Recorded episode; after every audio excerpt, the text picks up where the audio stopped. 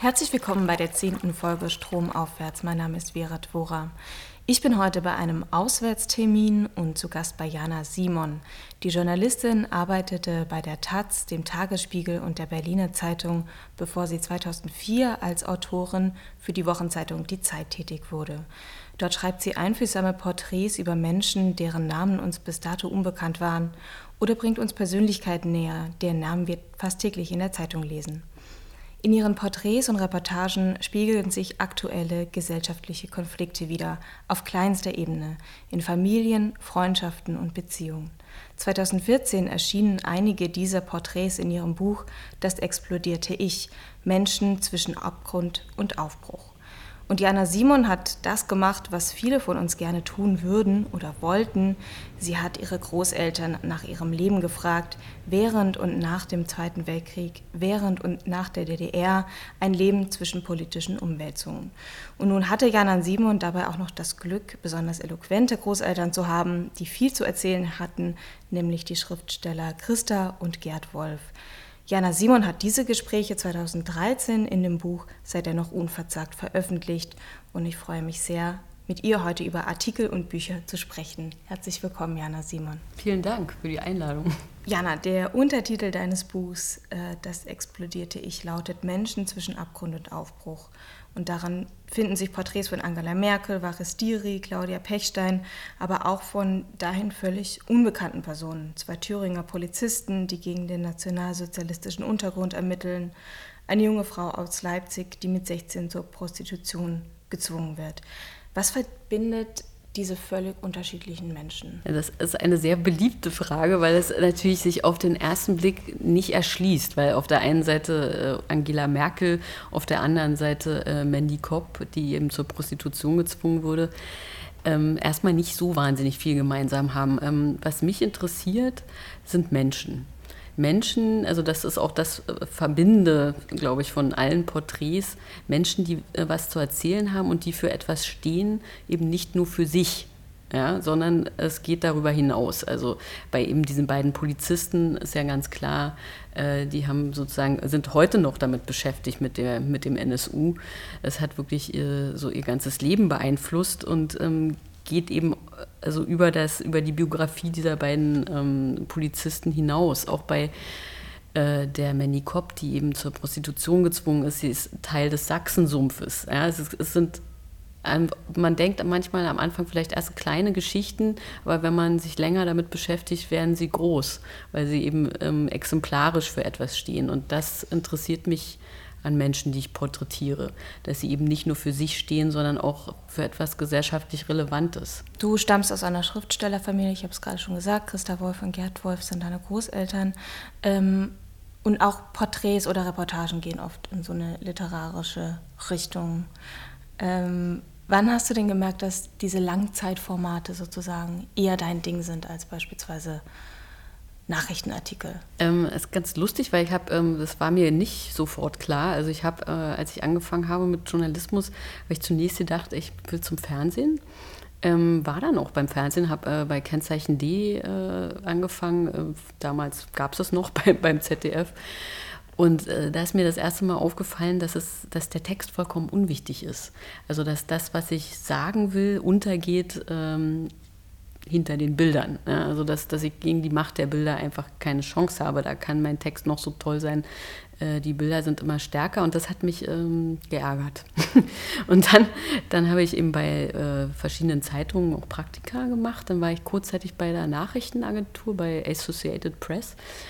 Und dort war ich einfach immer zu lang. Also ich, es war mir nicht möglich, mich äh, in ich weiß gar nicht, wie viel es war, 1000 Zeichen oder so. War, glaube ich, schon das längste. Das war, glaube ich, schon ein Feature.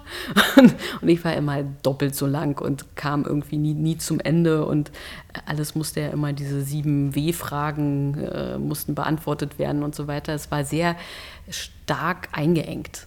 Und ähm, das hat mir einfach keinen Spaß gemacht. Und dann ähm, eigentlich das erste Mal, als ich dann bei der äh, Berliner Zeitung war, da war das erste Mal, dass ich gemerkt habe, oh, äh, das ist jetzt was anderes und ähm, hier kann ich tatsächlich das ausdrücken, was ich auch ausdrücken will. Und also das ist ein Format, was mir liegt. Reportage, auch bei der Taz hat mich äh, also sozusagen ein Freund herangeführt, der gesagt hat, ja, probier das doch mal, schreib doch mal eine Reportage. Und dann äh, habe ich tatsächlich, was war das eigentlich? Ich glaube, das war damals äh, über den, ja, über eine Hare Krishna-Gemeinde in, in Prenzlauer Berg, genau, in so einem Hinterhof.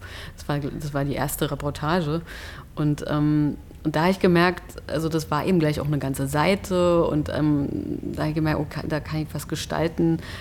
Das, macht Spaß, einfach äh, darüber zu schreiben. Und dann bin ich einfach dabei geblieben. Also ich habe eigentlich immer ähm, nur lange Porträts und Reportagen ähm, gemacht und zum Glück haben die eben den Leuten auch gefallen. Sonst äh, hätte ich wahrscheinlich relativ schnell wieder damit aufhören müssen. Ja, also du hast ja damit eigentlich auch wirklich ähm, deine Nische sozusagen geschaffen. Du schreibst in dem Vorwort zu deinem Buch, ähm, dass das Porträt einige Zeit lang als verpönt galt, weil zu literarisch, zu abgehoben, zu anmaßend. Ähm, bist du der Meinung, dass das Porträt gerade ein Revival erlebt? Ich glaube, was tatsächlich ein bisschen ein Revival ähm, erlebt, sind Reportagen. Also besonders ähm, lang und gut recherchierte Reportagen. Ähm, also die waren ja nie wirklich out, also das muss man auch dazu sagen, aber es eine Zeit lang, also es gab eine Zeit, wo Sozialreportagen extrem verpönt waren. Äh, da wurde immer gesagt, das haben wir doch schon tausendmal gelesen, warum, warum denn jetzt nochmal und was ist denn jetzt das Neue daran, äh, was soll uns das sagen und so weiter.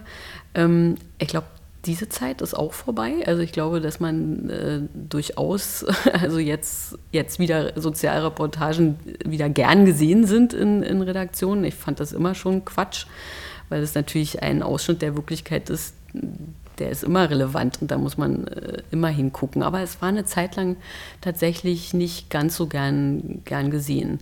Bei Porträts ähm, gab es immer so diesen Vorbehalt, äh, da sind die Journalisten doch faul die wollen einfach nur einen, äh, einen Protagonisten oder eine Protagonistin und sich nur damit beschäftigen und da dreimal Kaffee trinken mit denen und dann das aufschreiben. Und äh, ich schließe nicht aus, dass es durchaus solche Porträts gibt. Aber ähm, es ist jetzt nicht mein Verständnis davon, wie man Journalismus macht oder wie man ein Porträt schreibt.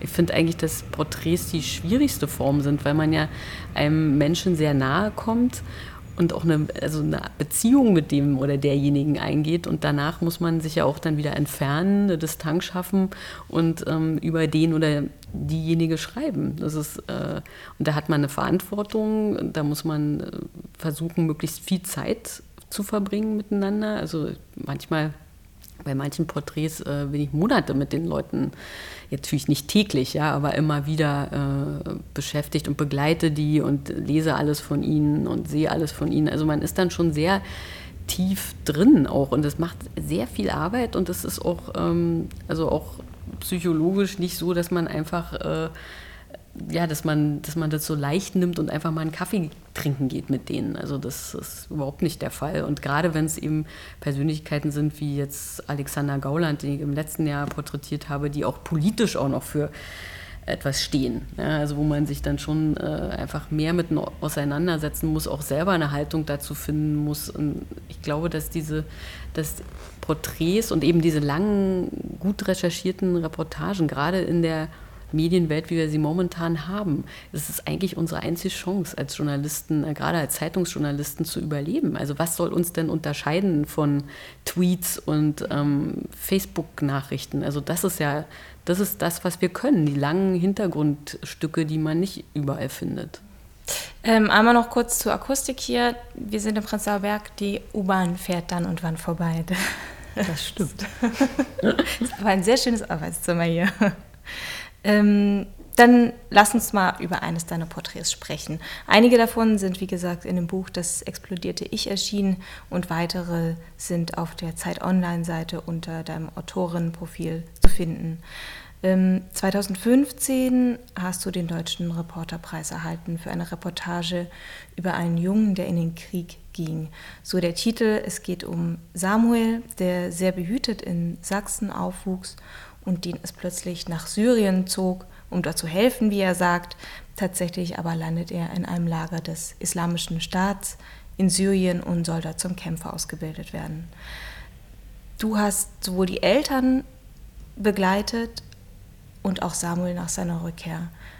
Erzähl uns ein bisschen, wie du auf diese Geschichte aufmerksam geworden bist und diese Familie gefunden hast. Mhm. Also es gab äh, eine Vorgeschichte. Ich habe mit einer Kollegin vorher schon mal eine Geschichte gemacht über junge Frauen, junge deutsche Frauen, die zum islamischen Staat gehen. Und ähm, so kam auch ein bisschen das Thema, dass, dass äh, ich überlegt habe, dass es einfach spannend ähm, dass mich diese ja sehr jungen, ja oft sehr jungen Menschen interessieren, die aus äh, was für Gründen auch immer zum islamischen Staat nach Syrien gehen. Ähm, und dann äh, gab es, es gab kleinere Meldungen in, in Sachsen über diese, über diese Familie, ja, dass ähm, eben Samuel aus Diepoldeswalde nach, äh, in, nach Syrien aufgebrochen ist. Und dann habe ich den Eltern ähm, einfach einen Brief geschrieben.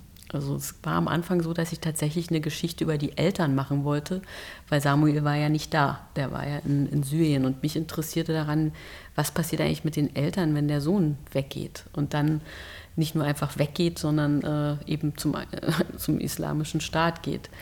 Und ähm, dann hatten wir mehrmals äh, Kontakt, also über, über Mails. Und dann haben die Eltern gesagt, ja gut, dann kommen Sie doch mal vorbei.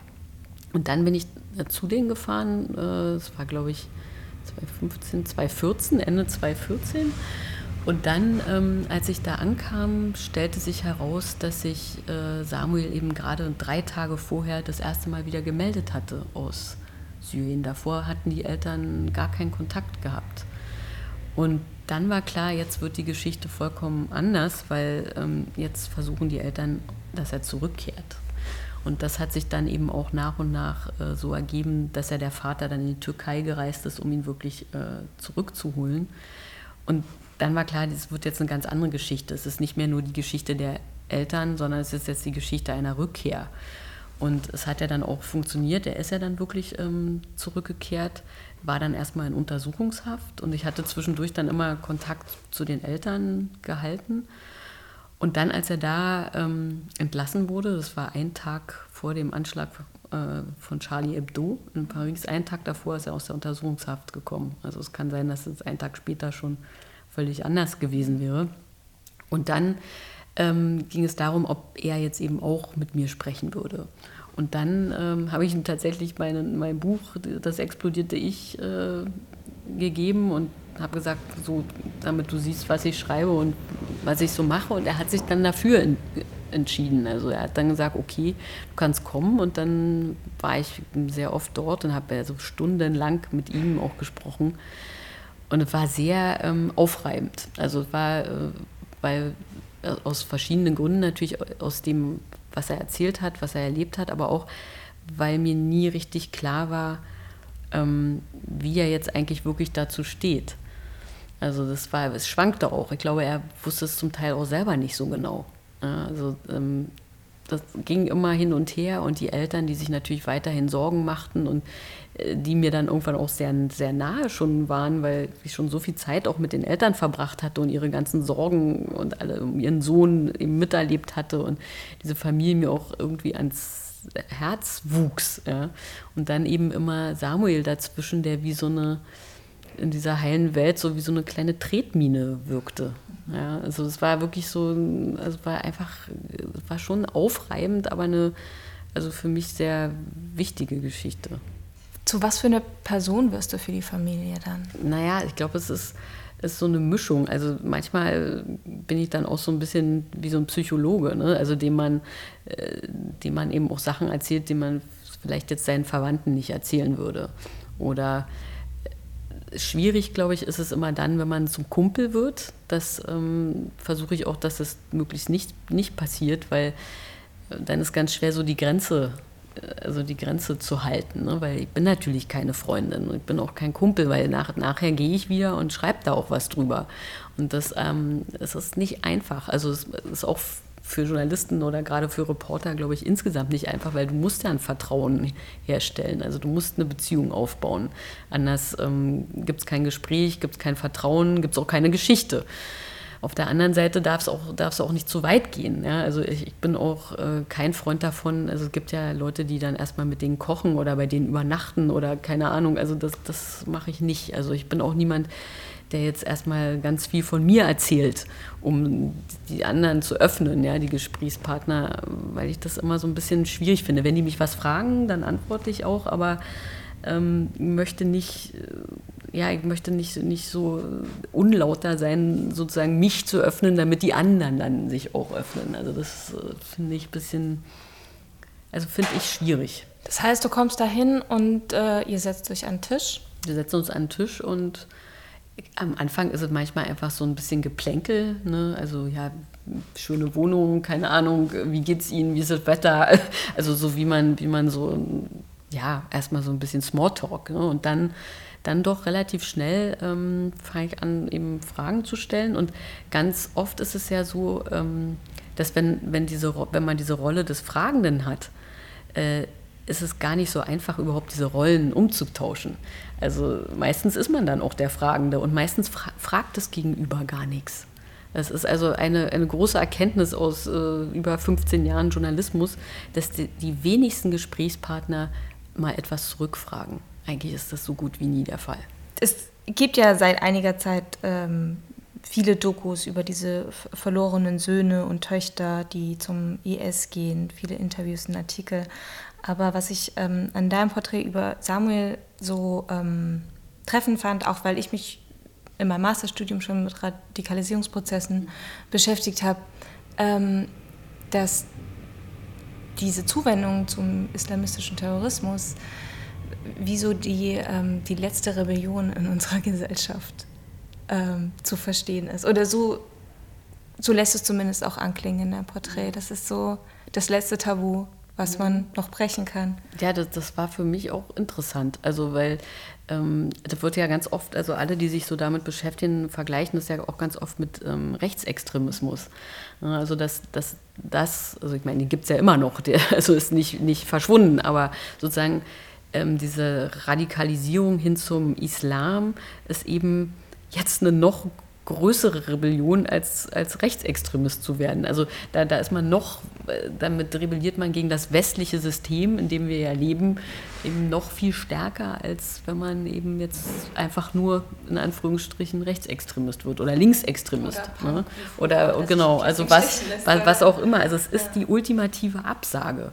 Und ähm, da muss man sich eigentlich auch ein bisschen fragen, woher kommt es das eigentlich, dass, dass eben doch, also ja, es sind ja keine Massen, aber doch eben einige ähm, junge Menschen so eine extreme Absage an dieses, diesem System erteilen. Also ist ja schon, kann man sich ja auch fragen, ne? wo, wo, woher kommt das eigentlich? Und ich hatte auch, ähm, also das fand ich auch bei Samuel sehr interessant, weil er zum Teil dann auch Sachen gesagt hat, wo ich dachte, ja, das würde ein Pegida, also ein Pegida-Anhänger auch sagen. Also so dieses, ähm, es ist nicht mehr Recht und Gesetz, ich brauche klare Regeln.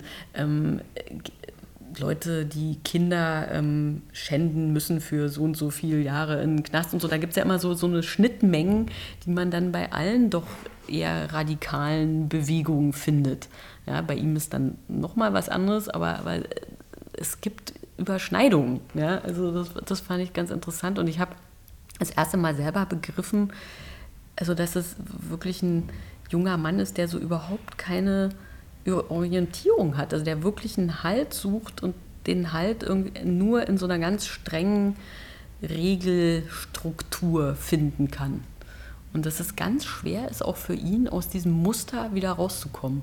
Also er merkte richtig, wie er innerlich kämpfte damit. Ja? Und wie er auch, er hat es manchmal so beschrieben wie so ein Drogenrausch. Ja? Also wie, wie, so ein, wie so eine Droge, als ob du wirklich so äh, und davon wie so einen Entzug machen musst. Und es gibt so Trigger, die dich sofort wieder also wieder zurückholen. Also das, fand ich sehr, ähm, also sehr interessant, auch wie er, wie er das beschrieben hat. Also wie, wie schwer das ist, da wieder rauszukommen. Und das ist natürlich auch eine Gefahr, weil äh, da gibt es eben vielleicht dann doch Dinge, die dich auch wieder zurückholen. Du hast, oder ja, so klingt es eben auch in dem Porträt an, dass du ähm, nicht so ganz schlau aus ihm geworden bist. Ja, es, vielleicht, also man muss dazu sagen, dass es äh, zu dem Zeitpunkt, ähm, es, äh, es, gab noch einen Prozess, mhm. ne? also es war, war sozusagen vor dem Prozess. Mhm. Es ist natürlich auch äh, juristisch für ihn auch nicht ganz ungefährlich gewesen, ne? also was er da sagt und wie er es sagt und so und so weiter. Er war trotzdem sehr offen, fand ich, aber trotzdem, ich glaube, wie gesagt, dass er selber zum Teil noch nicht so genau wusste, was das jetzt, warum er es gemacht hat und was das jetzt alles mit ihm macht. Also er ist ja auch nicht allein dahin gegangen, sondern mit einem Freund und dieser Freund ist auch dort geblieben und man weiß nicht, ob er überhaupt noch lebt. Ähm, also da, da gab es so verschiedene äh, Dinge, die nicht so, die nicht so ganz klar waren. Er hat seine Eltern auch belogen und also deswegen wusste man bis zum Ende, also wusste ich bis zum Ende nicht so genau, erzählt er mir jetzt wirklich die ganze Wahrheit oder stimmt es eben stimmt nur manches und er hat mir garantiert nicht alles erzählt. Ich habe dann versucht, es natürlich so ein bisschen mich abzusichern und auch mit den Sicherheitsbehörden und mit seinem Umfeld und so weiter zu sprechen, damit zumindest so die Rahmenbedingungen, damit die klar sind, äh, dass sie tatsächlich so waren. Also er, er war in so einem Aufnahmelager des IS und er war insgesamt vier Monate, glaube ich, war er da. Und ähm, also das war dann alles, äh, also das war dann auch klar und äh, ich habe auch die E-Mails die, e der Familie gelesen, die sie mit ihm geschrieben haben, als er dort war und so weiter. Also ich konnte mir schon ein ganz gutes Bild machen, trotzdem, ähm, ich weiß nicht, ob er selber aus sich schlau wird. Mhm. Ja, und wenn man, glaube, wenn man sich selber aus sich nicht schlau wird, kann, ist es auch schwer, äh, jemand anderem so ein Gefühl zu vermitteln. Er hat auch unfassbare Sachen eigentlich gesehen. Ne? Also er hat Folter mitbekommen. Es, ist, es kann sein, er ist traumatisiert. Es kann sein, er, keine Ahnung, was, also das, das in seinen Kopf kann ich ja nicht sehen. Ne? Du schreibst äh, in dem Porträt, nach ein paar Stunden mit ihm entsteht in einem das Gefühl von diffuser Wut. Vielleicht ist es das Gefühl, das er unterdrückt. Das stimmt, weil ich glaube, ähm, man will natürlich eigentlich die ganze Zeit mal eine klare Aussage. Und ähm, weil ich diese klare Aussage, wenn du die nie kriegst, wirst du natürlich irgendwann so latent aggressiv. Und ähm, ich glaube, dass äh, also er dieses Gefühl, also hat er bei mir provoziert. Ich glaube, dass er auch bei anderen, also nicht nur bei mir, sondern auch bei anderen provoziert. Und das aber, also zumindest war es damals so, ich habe ihn jetzt ja schon eine Weile nicht mehr gesehen, aber damals war es so, dass ich das Gefühl hatte, dass ihn eigentlich niemand mit dem konfrontiert. Wirklich sag mal, wieso bist du da hingegangen? Hast du denn totalen Rad ab? Also, dass ihm mal wirklich einer sagt, du, das, so geht's nicht. Ja, diese Eltern, die haben ja wirklich alles für ihn getan, da auch damit er wieder zurückkommt, haben sich in Schulden gestürzt, haben also wirklich haben also sich wirklich wahnsinnig bemüht, ja. Und ähm, irgendwie der Samuel saß dann da immer wie so ein so als, als würde er das eigentlich gar nicht alles so richtig mitkriegen, wie die anderen sich eigentlich, was, was das für die Eltern auch bedeutet hat. Also die waren, die waren ja wirklich völlig fertig. Und, und er saß da immer so und sagte keinen klaren Satz. Und also das hat mich irgendwann wirklich wahnsinnig wütend gemacht. Und ich glaube, dieses Gefühl haben andere auch gehabt mit ihm. Aber ähm, es hat kaum einer ihm mal richtig irgendwie wirklich eine klare Ansage gegeben. Das fand ich schon erstaunlich. Das ist auch ähm, interessanterweise oft Thema in den Kommentaren ähm, unter dem Artikel, ähm, weil er dazu auch noch aus einem sehr christlichen Elternhaus kommt. Seine Eltern sind sehr religiös. Jemand in den Kommentaren hat äh, dann geschrieben, ähm, er wurde von Kindesbein an von seinen Eltern religiös indoktriniert. Der Wechsel zu anderen Religionen, die eigentlich ohnehin denselben Gott hat, war nicht mehr war nicht viel mehr als eine Straße zu überqueren. Das glaube ich nicht. Also sicherlich, ähm, also ich glaube, was, was man wahrscheinlich sagen kann, ist, dass es für die Eltern, ja, also wenn es in einer ähm, völlig antireligiösen Familie passiert wäre, ich glaube, die hätten die Anzeichen anders gedeutet. Also die hätten äh, mitgekriegt, äh, der guckt die und die Videos, die sind schon ziemlich, naja, sagen wir mal, extrem. Er, er, er trinkt kein Alkohol mehr, er setzt sich nicht mehr an den Tisch, wo Alkohol steht, er leckt Teller ab und sagt, ähm, das müsst ihr jetzt auch machen, weil das hat Mohammed auch gemacht. Er krempelt sich die Hosen immer hoch. Also etc. etc. Ne? Alles, was da so ablief, so dieser schleichende Prozess. Und die Eltern, dadurch, dass sie selber so christlich ähm, sind, haben einfach die ganze Zeit gedacht, er ist einfach sehr religiös. Das sind die Regeln dieser Religion und die hält er ein. Und deswegen, glaube ich, haben sie manchmal nicht richtig mitbekommen, was eigentlich wirklich abläuft oder wollten es vielleicht auch nicht sehen. Also das ist ja immer so ein bisschen, ist ein bisschen beides vielleicht und konnten sich gar nicht vorstellen, dass es in so eine extreme Richtung geht. Also insofern, also es hat bestimmt, spielt es auch eine Rolle, dass, dass er aus solcher, so einer christlichen Familie kommt, aber nicht nur. Ja, also es passiert ja auch in anderen Familien. Also es sind ja nicht nur christliche Familien, wo es passiert. Ich glaube eben, dass, dass die Eltern an diesen schleichenden Übergang, ähm, wie das ja öfter beschrieben wird, von man, man konvertiert, man wird Muslim und dann bleibt man eben nicht einfach nur Muslim, sondern radikalisiert sich dieser, dieser Übergang.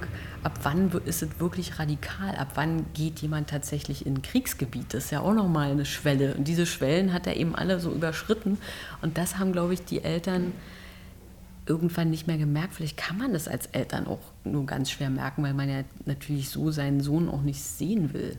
Eine Stelle in dem Porträt, die mir zu gut gefallen hat, war, ähm, wie du seine Reise tatsächlich nach Syrien beschreibst. Also wie er sich da in den Bus setzt, in die Türkei fährt, dann äh, müssen sie irgendwelche Kontaktmänner anrufen, machen das über irgendwelche Taxifahrer, weil sie keine, kein Türkisch sprechen.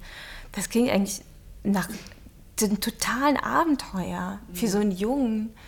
Äh, ich glaube, das ist auch ein Teil davon, ist eben auch Abenteuer. Also jetzt wahrscheinlich nicht mehr, ja, aber äh, zum damaligen Zeitpunkt, so vor äh, zwei, drei Jahren, ähm, gerade für jemanden wie Samuel, der, der damals 19 war, ähm, der auch noch nicht viel gereist ist. Und das war soweit auch wie so eine, seine erste Reise, glaube ich, so also erste große Reise, natürlich ohne die Eltern, dann mit einem Freund zusammen, dann haben die also auch noch eine Tasche voller Süßigkeiten mitgenommen, die sie da irgendwie verteilen wollten. Man, man denkt ja wirklich so, sind die völlig wahnsinnig. Ne? Also man kann sich gar nicht vorstellen, wie naiv auch, wie wahnsinnig naiv, also die auch aufgebrochen sind. Und ähm, ja, also es klingt alles sehr abenteuerlich, dann irgendwelche Kontaktmänner und, und äh, der Taxifahrer, der, der dann irgendwie wiederum jemanden anrufen muss und dann übersetzen muss und also alles sehr, ähm, also Samuel spricht schon Englisch, aber jetzt auch nicht perfekt, ja, also kann sich verständigen, aber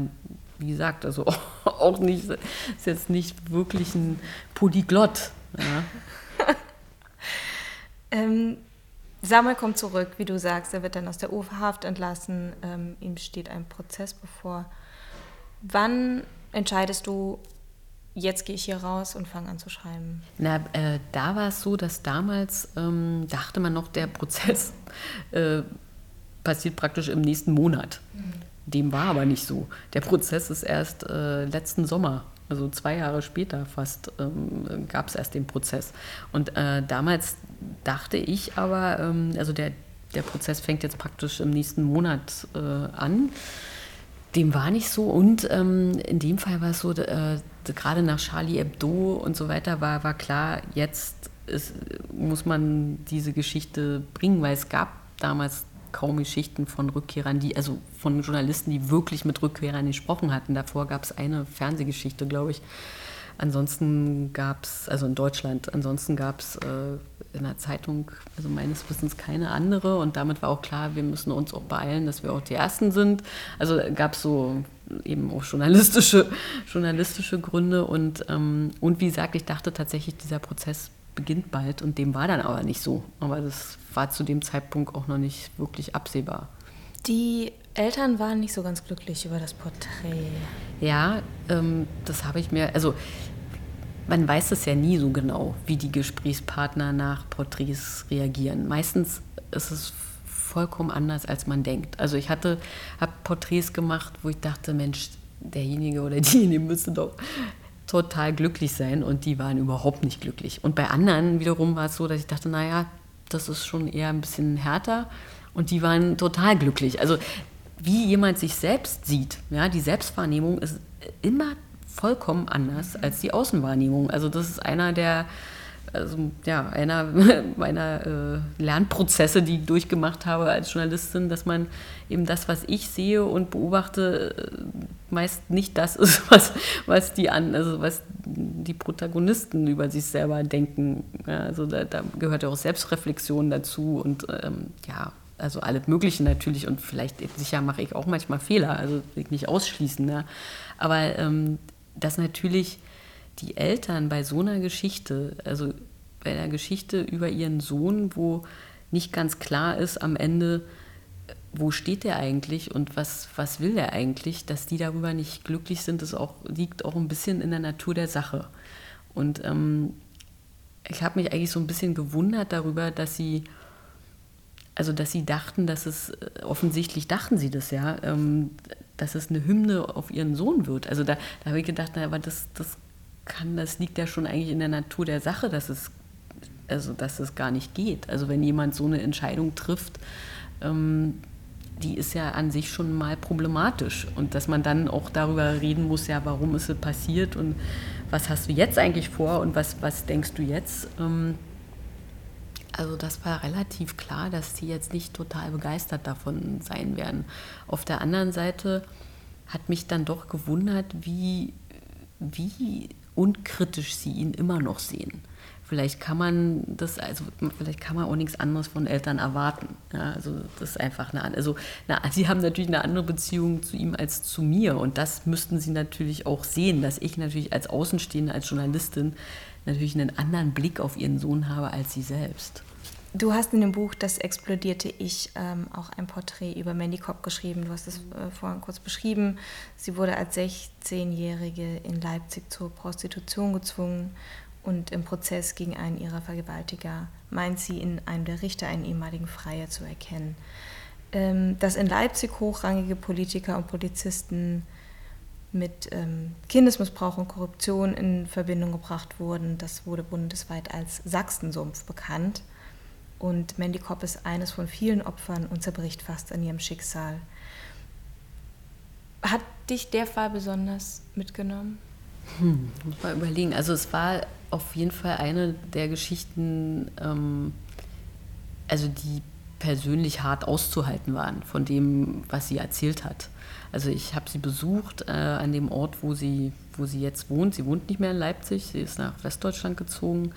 Ähm, und dort, also diese Atmosphäre in diesem Haus, wo sie wohnte und mit ihrem, sie hatte ein kleines Kind, ähm, die war das war ziemlich, es war einfach belastend. Also und auch das, was sie erzählt hat, war einfach äh, furchtbar. So. Also da kann ich mir sehr gut vorstellen, ähm, gerade wenn man mit Opfern von Straftaten umgeht, die ähm, in einem dann sehr schnell eine Verbündete sehen.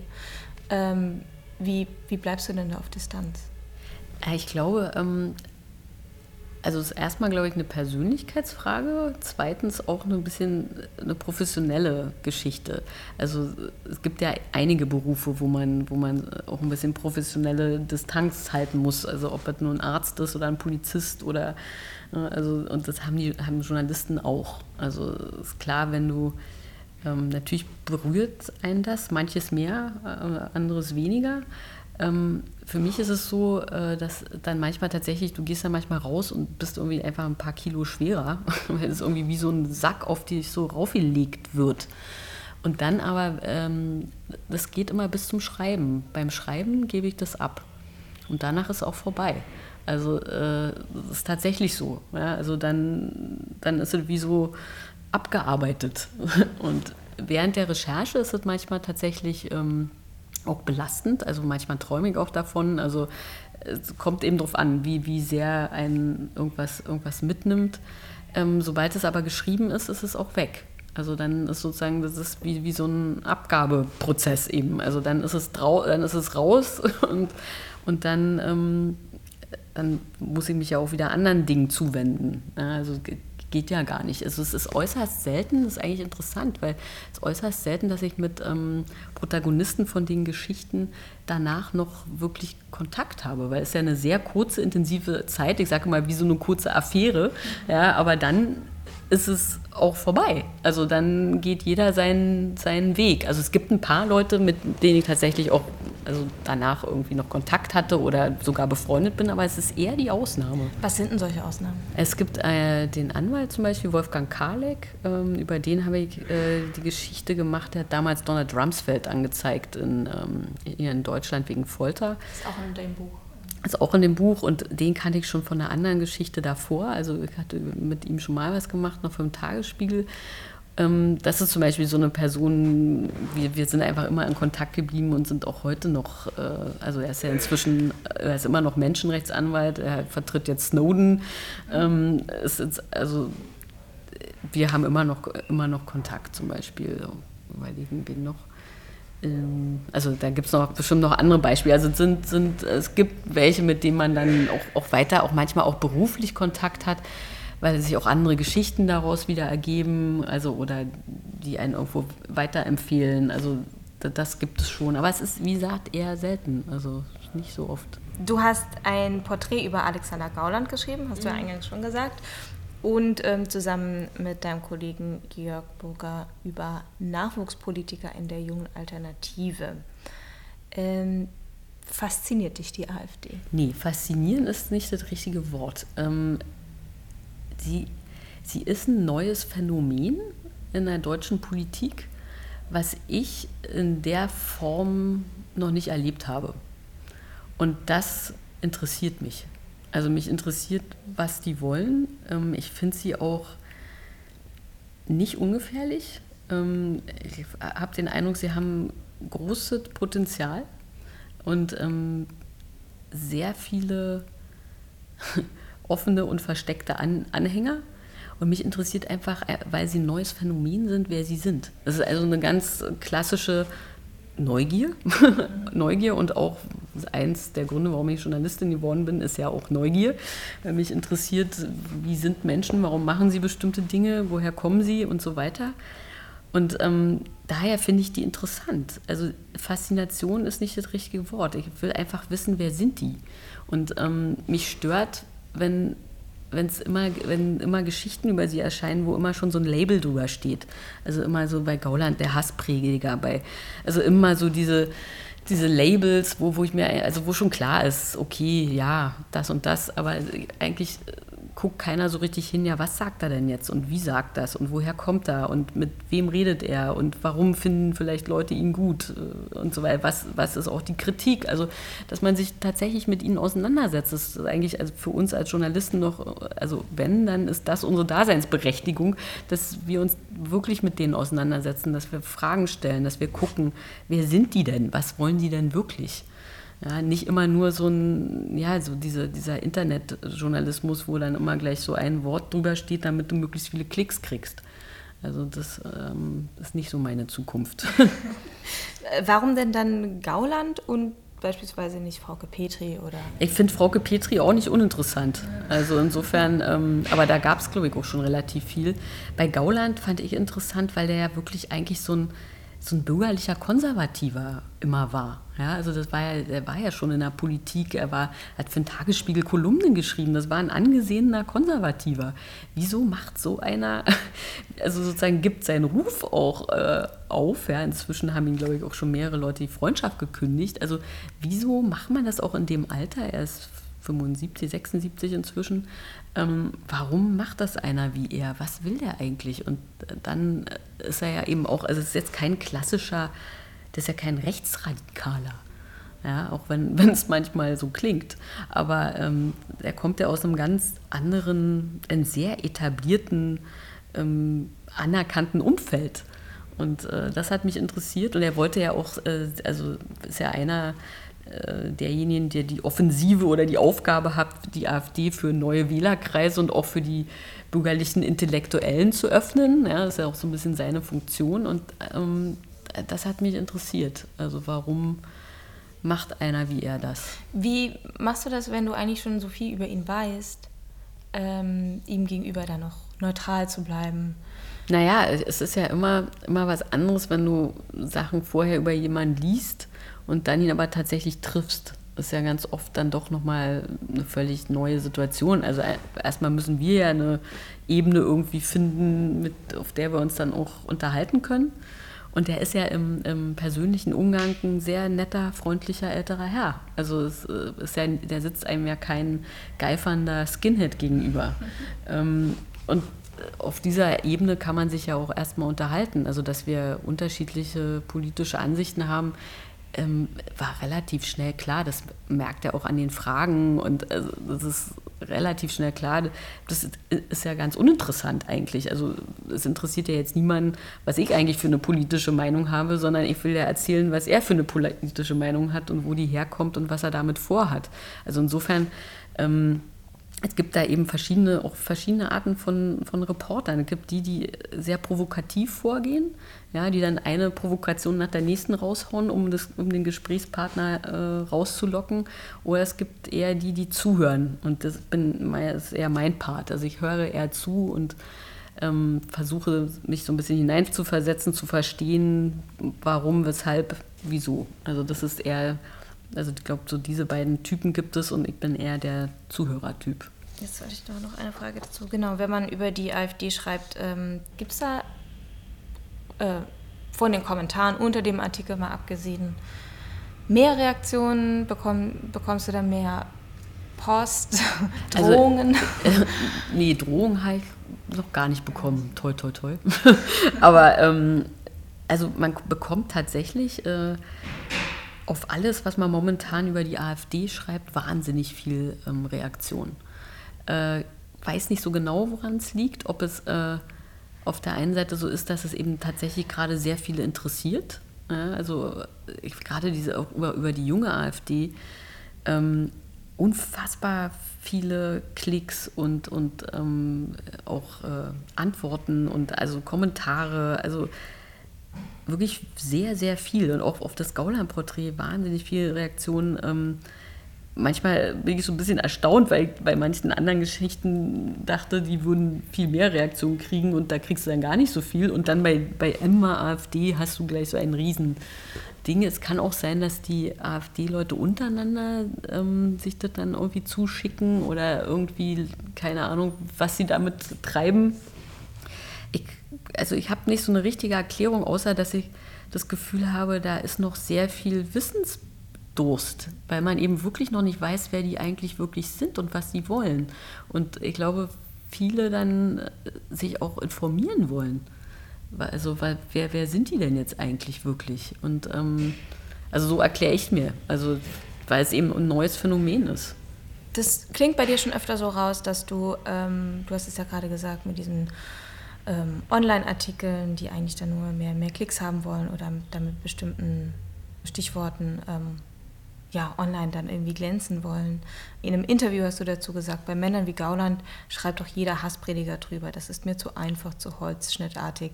Diese Art von Journalismus hat uns in die Krise getrieben, in der wir jetzt sind. Was ist das für eine Krise? Naja, der Journalismus hat ja insgesamt, ähm, also das wirst du vielleicht selber auch merken, ähm, wir haben ja ein unglaubliches Glaubwürdigkeitsproblem. Und ähm, also ich glaube, es ist mir in meiner gesamten Laufbahn noch nie so, so viel Hass und so viel Misstrauen entgegengeschlagen, wie so in den letzten, sagen wir mal, anderthalb Jahren.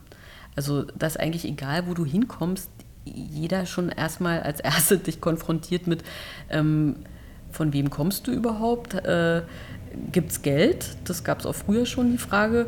Und ähm, dann kommt immer, wer sagt dir eigentlich, was du schreiben sollst? Und darfst du denn überhaupt schreiben, was du willst oder was du siehst? Ja, das also dass sozusagen die immer, also da schlägt einem natürlich auch eine sehr große Ahnungslosigkeit entgegen, wie, wie seriöse Medien eigentlich arbeiten. Also haben die wenigsten Ahnung davon. Und immer ein wahnsinniges Misstrauen. Also am, das fing an mit äh, Montabauer, als äh, dieser German Wings Pilot ähm, die die Maschine zum Absturz gebracht hat. Und danach, da hatte ich Reporterdienst und musste nach Montabauer. Ähm, und das ist auch klar, dass da, da waren dann natürlich wahnsinnig viele Journalisten, da war die gesamte Weltpresse war da aufgelaufen und wenn sowas passiert, da ist natürlich immer auch verbrannte Erde. Also wenn du da kommst, dann waren eben schon 100 Kollegen vor dir da und natürlich haben sich nicht alle 100 super benommen. Also das ist dann immer, da ist man schon immer so ein bisschen auf verlorenem Posten. Und da war aber auch, auch diesmal hatte sich das eben, war nochmal anders als sonst. Da kam eben noch dieses Wort Lügenpresse plötzlich dazu, ja, was eben mehr durch Pelida geprägt wurde und so weiter. Und auch von eben erstens nicht in der ostdeutschen, sondern in der westdeutschen Provinz. Und ähm, eben so ganz selbstverständlich. Und das äh, gab es davor einfach in der Form noch nicht. Und da ist es auch ganz egal, ob du von der Zeit, von der Bild oder von was weiß ich kommst. Äh, du wirst sozusagen mit allen in, einen, äh, in einem Topf zusammengerührt. Äh, es wird nicht geguckt, was hast du für Geschichten gemacht oder wie sozusagen, wie arbeitest du, wie sehr beschäftigst du dich mit irgendwas, sondern es ist immer die Presse, die Medien. Also es gibt sozusagen die Journalisten nur noch im Plural. Und äh, das ist ganz schwer dagegen anzugehen. Also weil man hat ja da auch nicht so viel Zeit, dann immer sofort alles, alles aufzuklären. Man kann dann schon versuchen, irgendwie Misstrauen abzubauen, aber also der Hass auf Journalisten ist definitiv viel, viel größer. Also früher war das doch ein Traumjob. Alle wollten Journalisten werden. Also heute äh, ist also unser Ansehen ist nicht gerade gestiegen. Und ähm, natürlich hat das auch mit unserer Branche zu tun. Es hat viel mit sozialen Netzwerken äh, zu tun, mit auch, dass immer mehr ähm, ja, dass es immer mehr Online-Medien gibt, wo eigentlich überhaupt keiner weiß, wer die eigentlich bezahlt und wo, wer da eigentlich wirklich dahinter steckt. Und dass es für einen normalen Bürger überhaupt nicht mehr nachvollziehbar ist. Ist das jetzt eine wirkliche Nachricht oder ist es Propaganda oder wer, wer macht das überhaupt? Also, und das ist eigentlich natürlich für Medien wie die Zeit eine Riesenchance, weil wir sind sozusagen alte, etablierte, seriöse Zeitung.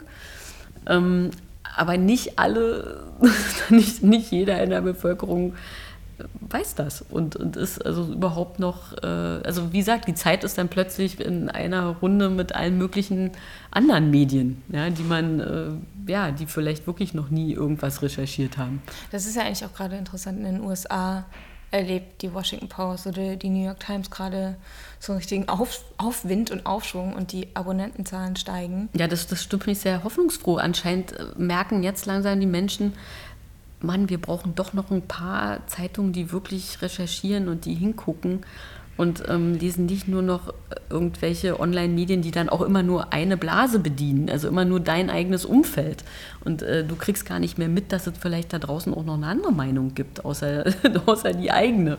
Ja, und das, das machen natürlich, also es macht eine Zeitung wie die Zeit. Äh, zum Beispiel noch, dass man natürlich unterschiedliche Meinungen abbildet, dass du Autoren hast, die jeder vielleicht eine, ein bisschen andere Sprache haben, die, eine, die ähm, unterschiedliche Meinungen haben, dass man das eben abbildet und nicht immer nur eine Meinung. In dem Buch ähm, mit den Gesprächen, die du mit deinen Großeltern geführt hast, da ähm, wird auch immer, oder deine Großeltern äh, erzählen dort zumindest vor der Leidenschaft von den politischen Diskussionen, die sie untereinander geführt haben mit ihren Freunden. Ähm, und das ist ja so in der letzten Zeit auch immer mal wieder zur Sprache gekommen, dass wir oder dass ja, es verschiedene Öffentlichkeiten gibt, jeder lebt in seiner Bubble und, und äh, möchte, möchte von den anderen nichts mehr hören oder hält die Auseinandersetzung auch nicht mehr aus. Hast du, hast du auch das Gefühl, dass es, ich meine, das, äh, darum geht es ja auch in deinem, ähm, in deinem Porträt dieser Schule in Gera, ähm, diese Reportage mit dem Titel Risse in der Fassade, ähm, was eigentlich an einer ganz niedrigen Ebene zeigt, in einer Schule, ähm, in der die, die Lehrer und Lehrerinnen eher linksgerichtet sind und es tatsächlich sehr konservatives Potenzial bei den Schülern und Schülerinnen gibt. Ähm, wolltest du das da so aufzeigen? Ja, also ich glaube, da wollte ich vor allem zeigen, wie wahnsinnig gespalten die Gesellschaft momentan ist und wie schwierig überhaupt noch irgendwie in Dialog äh, zu treten ja, wie schwierig das geworden ist. Also überhaupt noch eine gemeinsame äh, Sprache zu finden. Ähm, und was, also was ich an mir selber beobachte, ist, dass natürlich die politischen Gespräche und Streitereien wahnsinnig zugenommen haben. Also äh, man hat sich unglaublich politisiert, finde ich, in den letzten so zwei Jahren. Ähm, es geht auch im Privaten viel, viel mehr um Politik. Äh, also auch gibt wirklich richtige Auseinandersetzungen. Klar, ob es jetzt AfD, ob es Flüchtlinge sind, ähm, jetzt Trump. Also es, es gibt einfach insgesamt sehr, sehr viel mehr politische Auseinandersetzungen, was ich auf der einen Seite ganz gut finde, weil es natürlich irgendwie auch sehr lebendig ist und man sich irgendwie das erste Mal seit langem wieder wirklich Gedanken macht, ja, was ist eigentlich Demokratie, wie will ich eigentlich leben, was sind eigentlich unsere Werte, was ist denn, was bedeutet Europa für uns, also all, all wirklich so wichtige Fragen, so existenzielle Fragen, die man sich ja davor gar nicht so gestellt hat. Und ich habe auch das Gefühl, dass es ähm, für die Westdeutschen in meiner Generation ist es so die erste wirkliche existenzielle Krise. Ja, dass das wirklich hier was zusammenbrechen kann. Also für mich ist es nicht ganz neu, weil ich habe ja schon den Mauerfall erlebt. Ja? Also ich habe schon mal gesehen, wie ein System untergeht. Ähm, aber für die, also ich habe das jetzt wirklich ein paar Mal gemerkt, so bei den Westdeutschen ist es wie so, als ob wirklich eine Welt zusammenbricht. Also dass jetzt die Amerikaner die Bösen sind.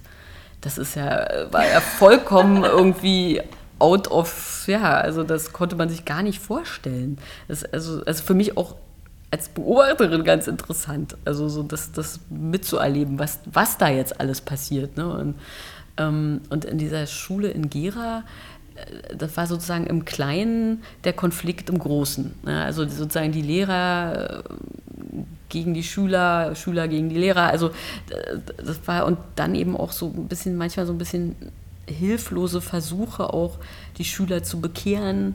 Ähm, wo man manchmal, glaube ich, gute Sachen will, aber, aber sie eben dann auch nicht richtig, nicht richtig schafft. Ja? Also indem man dann eben auch wieder indoktriniert und auch wieder eben nur seine Meinung eigentlich hören will. Also dass man wirklich auch versucht, mal den anderen, also den anderen mal kurzzeitig zuzuhören und auch nur ansatzweise zu verstehen, scheint ja schon, ist ja überhaupt nicht mehr möglich. Also wirklich, es gibt ja Diskussionen, wo sich die Leute derartig entzweien. Also ich habe jetzt so, also gerade im AfD-Umfeld sehr viele Geschichten gehört, wo Eltern mit ihren Kindern nicht mehr reden und andersrum, ja, weil es also so, weil sie sich so derartig ähm, politisch zerstritten haben. Und ich weiß gar nicht, wann, also das ist schon eine Weile her, dass es so extrem war. Also es gab es in der DDR, aber, aber also so nach, nach dem Mauerfall kann ich mich gar nicht erinnern, dass es schon mal so extrem war. Glaubst du, dass du da entspannter bist, gerade wenn du es schon mal erlebt hast? Also, wie du gerade ich weiß, nicht, hast, weiß nicht, entspannter ist nicht, nicht das richtige Wort. Ich glaube, es ist eher so, ähm, also ja, stimmt, ich habe tatsächlich das schon mal erlebt und auch schon mal gesehen, dass etwas, was man dachte, was nie, nie zerbröseln oder äh, zerfallen wird, dann doch zerfallen ist. Also insofern macht mich das vielleicht ein bisschen ruhiger. Also entspannt nicht, aber, aber, aber ruhiger. Und ähm, aber trotzdem auf der anderen Seite äh, sehe ich schon auch sehr genau, wie gefährlich das ist. Also die, die momentane Situation. Und äh, jeder, glaube ich, Einzelne überlegt ja momentan, was kann man eigentlich machen und ja. wie kann man sich selber engagieren. Und kann man, gerade im, im Journalismus, finde ich, also jetzt ist doch die Zeit für uns. Ja, also wenn Journalismus, dann, dann jetzt eigentlich, weil jetzt kannst du, jetzt wird man wirklich gebraucht, jetzt ist man, jetzt ist es aufreibend, jetzt passiert wahnsinnig viel, jetzt muss man aufklären, jetzt muss man recherchieren. Also das war ja lange nicht, nicht, also wir waren eigentlich lange nicht so wichtig wie jetzt, finde ich. Gibt es jemanden, den du so inspirierend findest oder den du so respektierst oder verehrst sogar, dass du den oder diejenige gar nicht porträtieren willst, weil du sie oder ihn gar nicht so genau kennenlernen möchtest. Dass du den, die, die ja, das, das ist tatsächlich manchmal so, dass wenn man jemanden sehr verehrt oder mag oder auch äh, dass es dann sich ja herausstellt, oh nein, es ist, es ist leider gar nicht so toll oder der ist sogar unangenehm oder so. Das, das gab es auch schon. Ich überlege gerade, wobei. Ach, es war ganz lustig. Ich mochte zum Beispiel die, die Krimis von Henning Mankell eigentlich immer ziemlich gerne. Und dann habe ich ihn irgendwann mal interviewt und irgendwie, also mochte ich ihn als Menschen leider nicht. und dann, äh, dann aber wiederum auch das Gegenteil. Äh, wir haben ein Interview gemacht mit Johannes Mario Simmel, dessen Bücher, also es ist wirklich ein alter Schriftsteller, der hatte früher Millionenauflage. Ne? Und ich war kein Fan seiner Bücher, aber der Mann war toll. Also war ein, ein wunderbarer Mensch mit, also ganz intelligent, sehr liebenswürdig. Also genau das Umgekehrte, ja. Also es gibt es gibt's in jeder Form. Jetzt muss ich überlegen, wen verehre ich denn jetzt so, dass ich ihn lieber nicht. Äh, hm. Fällt mir jetzt ad hoc keiner ein. Also gibt es bestimmt jemanden, aber der könnte das sein. Ha, okay. Die Klingel rettet dich. ja, genau. ich hätte ja lustig nochmal drüber nachdenken. Wen finde ich denn so toll? Ah, wen ich sehr toll finde, ist Svetlana Alexievich. Die, ähm, diese weißrussische Reporterin, die hat den Literaturnobelpreis bekommen. Yeah. Aber ähm, sie ist eine, eigentlich ja eine Reporterin und zwar wirklich wahnsinnig gute. Also da hätte ich, glaube ich, Angst, äh, wenn ich sie interviewe, dass sie dann doch total unsympathisch ist. oder, oder keine Ahnung, also sich herausstellt als ja, uninspirierend oder sowas. Aber glaube ich eigentlich nicht. Also bei ihr würde es wahrscheinlich ganz okay sein. Gut. Jana, vielen Dank für das Interview. Bitte, bitte. Zu Gast bei Stromaufwärts war heute Jana Simon. Ihr Buch Das explodierte Ich Menschen zwischen Abgrund und Aufbruch ist im Christoph Links Verlag erschienen. Ihre aktuellen Reportagen findet ihr auf ihrer Autorinnenseite auf Zeit Online. Mich hat diese Woche eine sehr traurige Nachricht erreicht. Kasim Akboga, der Mann hinter dem Ist mir egal Song für eine Werbung der Berliner Verkehrsbetriebe, ist verstorben. Kasim wohnte in Neukölln, wo sich auch das Küchenstudio befindet, und gerade diese Woche wollte ich ihn für ein Interview anschreiben. Ich glaube, es wäre ein tolles Gespräch mit einem tollen Menschen geworden. Bei mir steht derzeit eine berufliche Veränderung an, auf die ich mich sehr freue. Ich werde natürlich auch weiterhin versuchen, euch alle zwei Wochen ein neues Interview aus dem Küchenstudio zu servieren. Wer wann zu Gast sein wird, erfahrt ihr auf Facebook und Twitter unter Stromaufwärts. Und falls ihr das noch nicht wissen solltet, Stromaufwärts ist natürlich auch bei iTunes zum Mitnehmen. Vielen Dank in dieser Woche fürs Zuhören. Bis zum nächsten Mal.